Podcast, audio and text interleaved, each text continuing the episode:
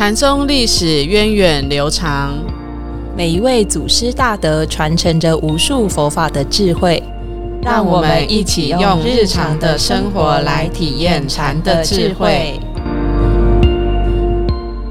各位听众朋友，大家好，欢迎收听《禅不禅》，我是常正法师，我是演印法师。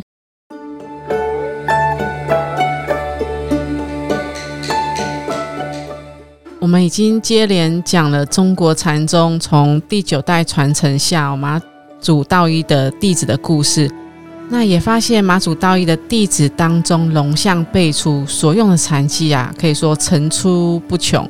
那今天要跟大家分享这位禅师也很有个人的风格，他是谁呢？哦，你可能没有听过他的法号，可是他的故事却是成就了千年后我们到现在都还在用的很多成语哦。哎，其实我们很多成语都是从禅宗祖师的故事、他们的应答之间来的。他就是马古宝彻禅师哦。那关于他在历史文献的记载当中，其实好像没有太多他的一些生平的事迹、生平的记录。那只知道说他出家之后有机会去参访马祖道一，成为马祖道一的弟子，然后就常住在。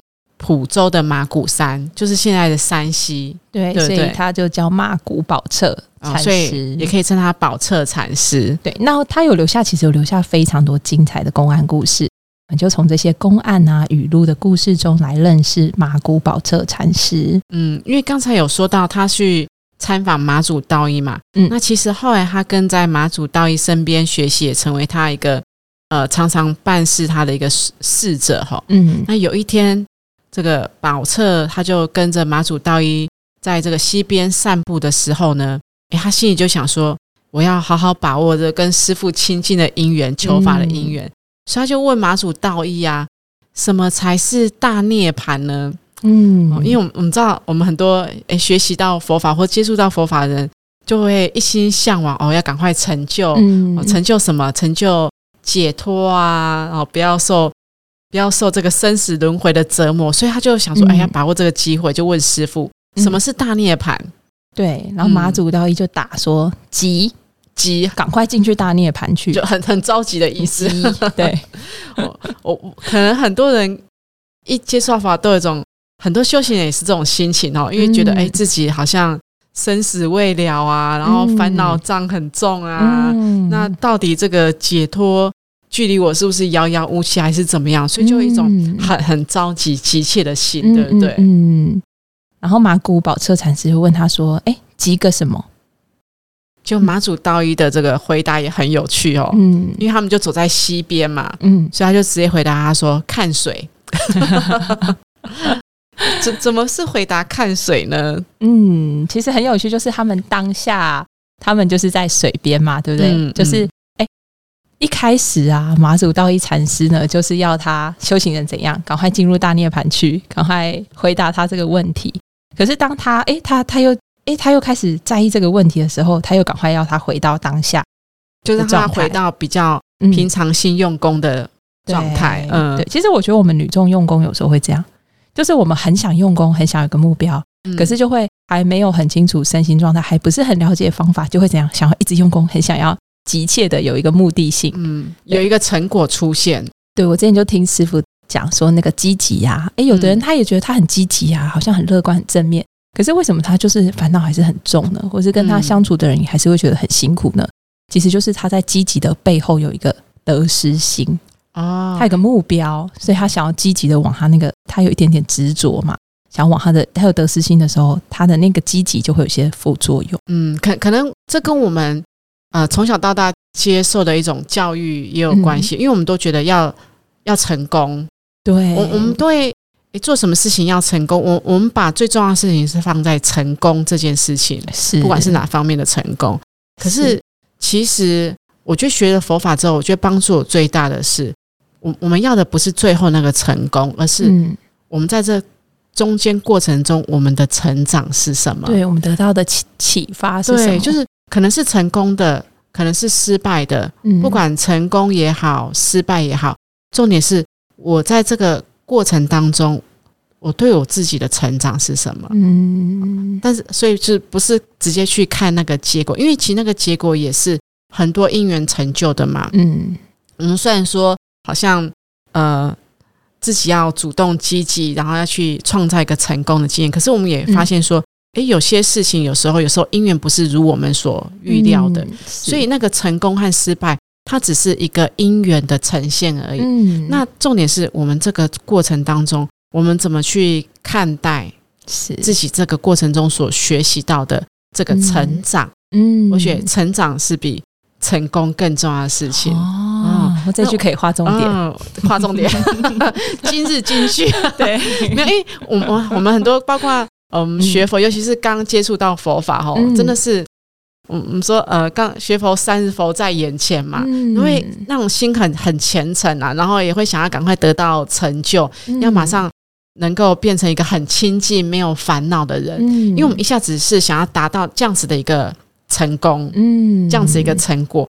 就，但是其实，我我们要学习的是，我们在这一路上，其实我们学习过程中，我们会有跌跌撞撞的过程，嗯，我们可能有时候是比较低谷、比较低落的状态，甚至我们有时候会是一个比较负面呈现的状态，嗯，可是。学佛法最好就是我可以去练习观察，看到我自己这个状态，嗯，然后知道它是一个过程，然后重点是我我怎么帮助自己可以走出来，嗯，我我怎么去接受我现在的因缘，然后我一样不被这个现象所打败，不被自己所打败，嗯，然后我可以自己仍然保持一个愿意去学习的心，那这个就会是可以一直成长的一种动力，嗯，真好。对，我也觉得我有时候就是，比如说我们急着洗衣服，然后急着完成事情，因为我们想说这些都完成之后，我就可以好好的怎样来划个手机，来享受我的悠闲时光。可是可能最后你以为的悠闲时光五分钟，可是你其他的时间全部都在一种很急的状态，然后很追求跟目的性的状态，其实根本都没有放松。嗯，然后哎，你休息，然后一直在这种轮回里面，是，嗯，我觉得很好玩。有时候禅修就帮助我们看到自己的盲点，自己在轮回的事情。所以其实要看，要重视的是这个过程当中，嗯而不是只有最后那个结果叫做成功。对，所以有时候我在刷衣服的时候，就会提醒自己：，哎，我一分，其实我一次就是做一件事情而已。嗯，我要紧紧张张的做，还是我要放松的做？嗯，如果我们能哎掌握住这个，其实每一个过程就是很很重要的当下的这一步的时候，我们就可以理解为什么马祖大一会对宝彻禅师说。急个什么呢？他所以问急个什么，他就说叫你看水，因为他当时就在这个溪边嘛，嗯，然后所以看水是当下最真实、最真切的事情。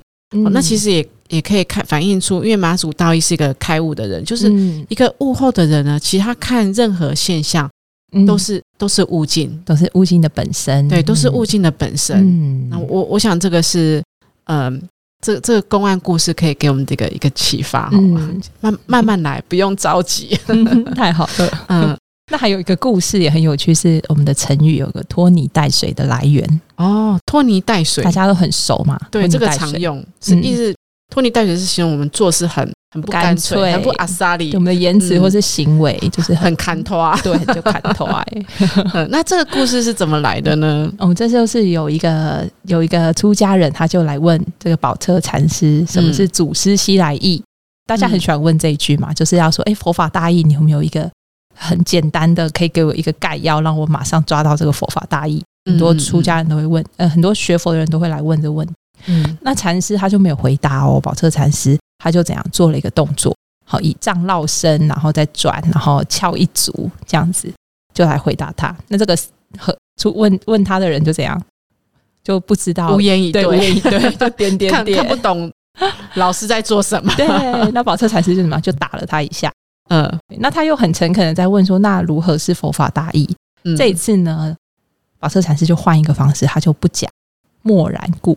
嗯嗯，那这个。问的人就没办法啦，只好再去问另外一位十双禅师，说：“哇，这到底是怎样啊？什么意思？”嗯，十双禅师就给了他一句结论：“好，主人情权带累奢泥，然后拖泥带水。”哦，所以拖泥带水是从这边来的，宝彻禅师这个公案故事来的。对对对对。哦，可是我我们去听法师刚才这样讲哈，嗯，这这故事里面我我觉得也很有意思的是。因因为他一开始是问老师什么是祖师西来意嘛，那其实这个僧人他本身他是有很深厚的佛学底子的，你看他十二十二部经教他都都读过了，都了解。然后就像我我们可能哎听学了很多的佛学啊，学唯识、学中观、学阿含哇，都学，就那个佛学底子可能都都是蛮蛮扎实的。嗯，学学之后觉得我我有这个解门的基础了，我对这道理了解了，然后就会想要开始学禅修。其实我们也碰到很多这样子的嘛，哦，就是学问做得不错，然后就开始想要来学禅修，所以就会想问。那这个禅修，它到底要教我们的是什么？嗯，祖师要点拨我们的是什么？嗯，那其实这个呃，宝彻禅师他的一开始他是用这个动作来启发，对，后来看这个弟子还没有办法，这个悟性太低，对，所以就只好就默默然以对哦。嗯，那我我在想，十双禅师他的回应是说，哎，你你问了这么多，就是让宝车禅师他做了这么多动作啊，其实呢，这个。只是让和尚去忙碌而已。对于让你怎么回头回到自己当下的这一念心去关照这件事情呢？嗯，其实是徒劳无功的。嗯，应该是你要回过头来看你当下的心，对，而不是再去在知见上，哦，在学问上去做许多的逻辑分析等等等等这样子的一个发想，而是只是很单纯的，你就回到你的心去看。然后把这些纠缠的、牵扯的全部放下，嗯，用一种比较直探、直观的心，才能够真的去切入到禅的一个本源，嗯哼，所以，所以这个也是后来形容这个纠缠、牵扯不清，叫做拖泥带水，嗯。嗯，还蛮蛮有意思的哈，嗯，真的很有趣。就有时候，如果我们是用烦恼心来问看似佛法的问题，嗯，哇，其实也就会处处都是障碍。嗯，如果是我们知道自己是烦恼心，我们不迎不拒，其实当下我们看到它，其实当下就是智慧，我们当下就可以自在。其实宝彻禅师的故事还有还有哦，就是我们之前有也有提过，像南拳普愿啊、归宗智藏，那他和马古宝彻他们都是师兄弟，对他们都算同同参道友。那他们有一天呢，他们就想说，哎，我们要来去参访啊南洋慧中国师，嗯。然后，于是他们在这个要参要想要去这个参访的这个路上呢，南拳普愿禅师啊，他就在路上画了一个圆。对，好，他就跟他的另外两个师兄弟讲啊，就说：“好，这个画了一个圆，你你来说说看，这个圆它有什么意思？嗯，先讲出自己的心得。对，觉得我们的程度够了，我们再去跟慧中国师来参访问道。嗯嗯嗯，就。”归宗智藏，他的反应是什么？哦，他就跑到这个圆圈中央一坐，哦，来表示他的心得。其实这样也蛮有道理的，对不对？嗯。那马古宝车禅师呢？哇，他就怎样，就是低头礼拜，做做礼一个做礼，嗯，这样子来示意。那南拳普愿禅师看了这两位师兄弟的这个。心得的表达之后，他们都没有讲话哦，对，都是直接一个动作的表示哦，也很有意思。嗯，然后，但是他就说，我我们不用去了，嗯，我们不用去，我们不用去了，嗯，看他师兄弟完，我们不用去。哎，归宗自长就觉得很疑惑啊，哎，为为什么不用去？嗯嗯，其实他们他们几个啊，都就是这些方式也在互相怎样验证彼此的状态。嗯，其实他们都是一家里人，其实他们应该修修行的层次啊。彼此都其实差不多，也知道他们就用这种一情一重、一杀一火的互动方式来。哦，哎，那这样他们其实就不用去了，因为他们去到国师那边，其实也主要也只是想要在他们的心法上彼此做一个验证嘛，或互动。嗯嗯，对，他们在路上就已经所以一个是化缘，对，一个是在原相中做，嗯，一个是在园外礼拜。其实他们三个呢，都是一。表现出都是一体的，嗯，所以都是刚才你说的，都是已经回到新家，都是一家人。对，那既然都已经回到家了，为什么又要再去好像找人来印证？所以他们自己已经很很清楚自己的修行的功夫，嗯，就觉得其实也不用特别去跑这一趟，对，没错，就继续老实用功就行了。那还有个故事哦，就是又是跟。南拳普愿一起去，他他他的故事真的很多。但是这个我们就有个小剧场，对不对？对对对，我们来看看听听我们的禅宗故事小剧场。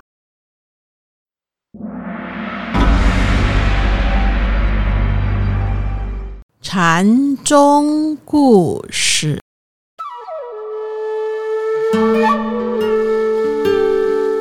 有一天，马古宝彻和南泉普愿等两三个人要去进山拜谒法清禅师。走着走着，就遇到了一位老婆婆。于是马古宝彻就问老婆婆：“婆婆，请问往进山的路怎么走啊？”嗯，直直的往前走就是了。那前面的河水深不深？我们过不过得去啊？哎呀，弄不湿你的脚啦！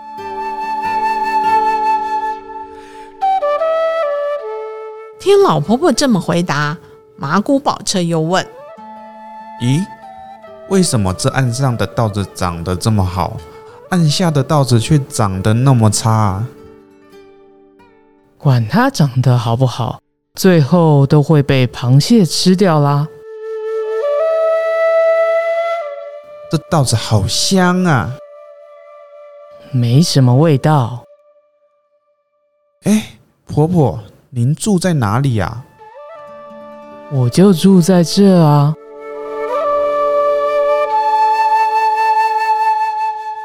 和老婆婆一番对话之后，三个人是又累又渴的。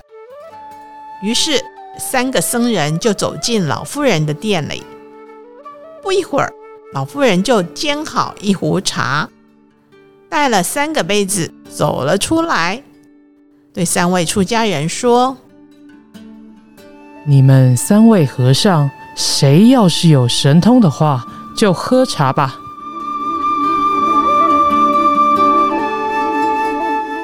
听老妇人这么一说，三个人你看我，我看你，都还没来得及开口说话，这老妇人就说：“看我老人家自显神通去。”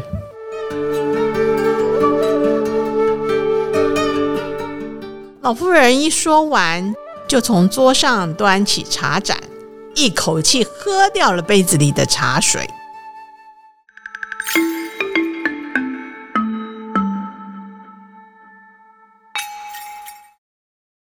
哇，他们就是马古宝车又跟这个南泉普愿禅师两三人同行啦。哦，这次是去找净山禅师哦，然后又遇到这个老婆子。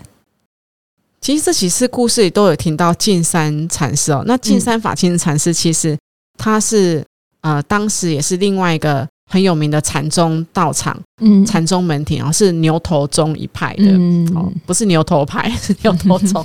那有有兴趣的的听众，其实可以去查一下这个禅宗史的故事。其实牛头宗也是在中国禅宗史上非常很重要的影响蛮大的一派，虽然他到现。他现在可能比较看不到踪迹，可是他在那一段过程当中是非常重要的一个禅宗的门庭哦。嗯，那我们再回回到刚才这个小剧场，我觉得很很有意思哦。其实唐朝常常出现这种老老婆婆，好像深藏不露的、深藏不露边的老婆婆，像之前什么呃婆点心的故事，然后这边又出现哎，宝彻禅师在问前面的水。深不深？嗯，可是老婆婆回答的是什么？不湿脚。可是我我们知道，只要有水，不管是浅的水也好，深的水也好，其实走过去一定会怎么样？湿脚，一一定会弄湿的啊。嗯，好可是老婆婆却回答不湿脚，因为其实老婆婆她也是在，等于也是在互相在考验哦。对，其实老婆婆指的这个不湿脚呢，指的是。新的念头，而不是真正指这个具体上的对教对。所以其实你不要去在意外境是什么，不要驻着在这个境界上。为什么会知道老婆婆是这个意思？因为其实后面其实马古保车他们也不是简单的人物啊，因为他就有问说：“哎，那他就最后他就问说，老婆婆你住在哪里？”他们有听到他这样问嘛？是，其实他就是刻意问，那你你叫我。不湿脚，意思说不要住在这个水有水无水这个境界上，嗯外在的境界上。那你告诉我不住，那你又住在哪里呢？嗯，没错。我之前就曾经听过一个故事，就有一个医生，一个名医，嗯，他就说他后来发现来到他面前的人有因缘，他能够尽力的医治他，他当下会尽力。可是嗯很多人的状况他也没办法掌握啊，他知道每个人有每个人的因缘。嗯可是他说他看到来到他诊所的人就是两种，嗯一种叫做甘心受报，一种叫做不甘心受报。呵哦，他面对到他身体的状况，可是他是甘心受报的时候，他整个心境、他的状态都是不一样。哦，那这个就是他不会驻着在他身体的状况上的现象上，如果做什么就做什么。对，有的人像下个雨，他就很烦恼，有没有？嗯啊他的鞋子嗯湿了，袜子湿了，他就整天都烦烦恼恼的。就驻着在身体湿湿冷冷的，对，衣服没有吹干这件事他喜欢住在烦恼的乡里面。嗯嗯哎、可是当这个脖子啊，就哎、虽然我们只是脚伸，可是我们的心嗯心念是无助的，其实就是只是一个现象而已，嗯并不会因为现象而起烦恼，对不对？嗯。嗯，但我觉得后来老婆婆回答也很有意思，我就嗯住在这里。其实我觉得她这个回答也非常非常的高明嗯有意思，对，也、嗯也很高明哦。就是你住在哪里？如果我回答你，我我我住在哪里，好像也不对。嗯。哦，那我我不住在这里又太矫情，嗯。所以我就是回到当下，我就驻足在这里。嗯。因为我之前也听到呃一个法善菩萨对话，我也觉得很有意思哦。嗯。因为那个法师调动了嘛，我们法师都会都会几年几年就要调动一次啊，然后那法师就要离开他原本服务的地方，嗯。哦、要回回到台湾这里来，然后应该说他同时两边都照顾啦，嗯然后菩萨就就会依依不舍啊，哦，就对法师说啊，法师你这样子调走了，你会对我们这边就就比较少往来啊，嗯嗯嗯就不管了啊。嗯 然后法师说不会啦，我我在这边哦，我我们还是就是还是会关怀到你们的。嗯然后说可是你人人在什么？不是有一句话吗？人在人在什么？嘿，人在汉，心在，就是类类似这样子的话。他说，嗯，他他也没有落入他的陷阱。他说，我的心呢，就是在当下而已，我没有在哪里。嗯哦，那我觉得菩萨听到这句话还是哈哈大笑。其其实我们很嗯很多都是这样子，会驻足在外境。哎，你人有没有在这里？的心有没有？有在这里？对哦，或者是我我会不会受到这个外境影响？我们往往都是驻足在这个境界上面。嗯，真的哎，其实，如果我们就只是不断的回到当下去照顾在当下，对，那个就是这个就是不住啊。嗯，我们去练习在生活中的不住。嗯嗯嗯，那后面其实后面的对话也还是很有意思哦。嗯，老婆婆说：“诶，如果你有神通，就是就用神通就喝茶。嗯哦，谁有神通谁就喝茶。嗯嗯嗯，那其其实这让我想到，我们前几集有介绍庞韵居士。是庞韵居士他有一有一段偈子，我我记得我们也有介绍过这段偈。嗯他说：“神通并妙用，嗯运水与搬财。是，对，所以一般我们对神通的想象是什么？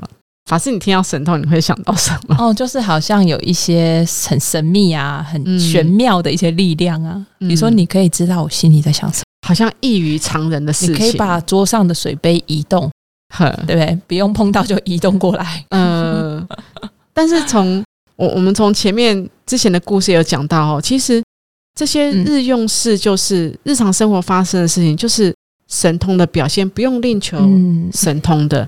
因为我我口渴了，诶，我我就有这个觉知，嗯。觉知到我口渴，对。然后我我的手就会很自动的去把嗯。这个杯子拿出来喝。嗯。这个过程当中，其实不需要有很多的思索的，嗯。只知道口渴就拿起来喝。其实这个就是神通，是就是我我有在见闻觉知的当下，其实它就是一个神通的表现，对，不用另外功能啊。，对，就有这种功能。嗯那那也看到说，其实老婆婆说你有神通你才可以喝，嗯其实也是要看他们会不会被神通这两个字所迷惑，因为他们就会去想哦，我要有神通才可以喝，那神通是什么？我要怎么展现神通？嗯其实不需要哦没，错，其实你就直接把水拿起来喝，这个就是神通的展现，它就是在日用事当中。对，嗯。本来就是，其实如果是我们以跟之前以为那种神通，它其实有的会从禅定的功夫可以得来，嗯，嗯。可是在中国啊，禅宗祖师是绝对不玩弄这些神通，或是追求这些神通的，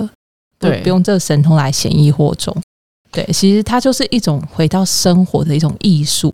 因为禅宗祖师他反而是教我们要怎么先做好一个人的本分，人成即佛成。对，太虚大师说的。嗯，所以其实也可以看到，回到我们中国文化，其实也是一个很人本主义的，嗯，以人为出发点，对对对，非常单纯的。嗯嗯。所以师傅也说啊，我们现在的社会啊，与其说需要神通，嗯，倒不如说需要人通。嗯嗯，那。这又让我想到，我们要人通，我们就必须要好好沟通。我想这个可能才是更切合实际的哈。嗯。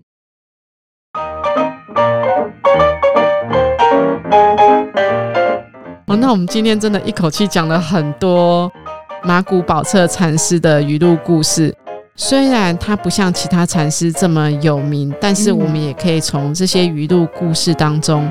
了解他和师兄弟之间的互动，以及他的长期运用。那我们下一集要介绍的是谁呢？是马祖道一的另外一位弟子，还在马祖道一的弟子里。马祖道一弟子真的是名满天下 的心善为宽禅师。那这个禅师呢，虽然好像也是比较不为人熟知，但是他也是马祖道一下面非常重要的弟子之之一。嗯，那我们下周见喽，拜拜。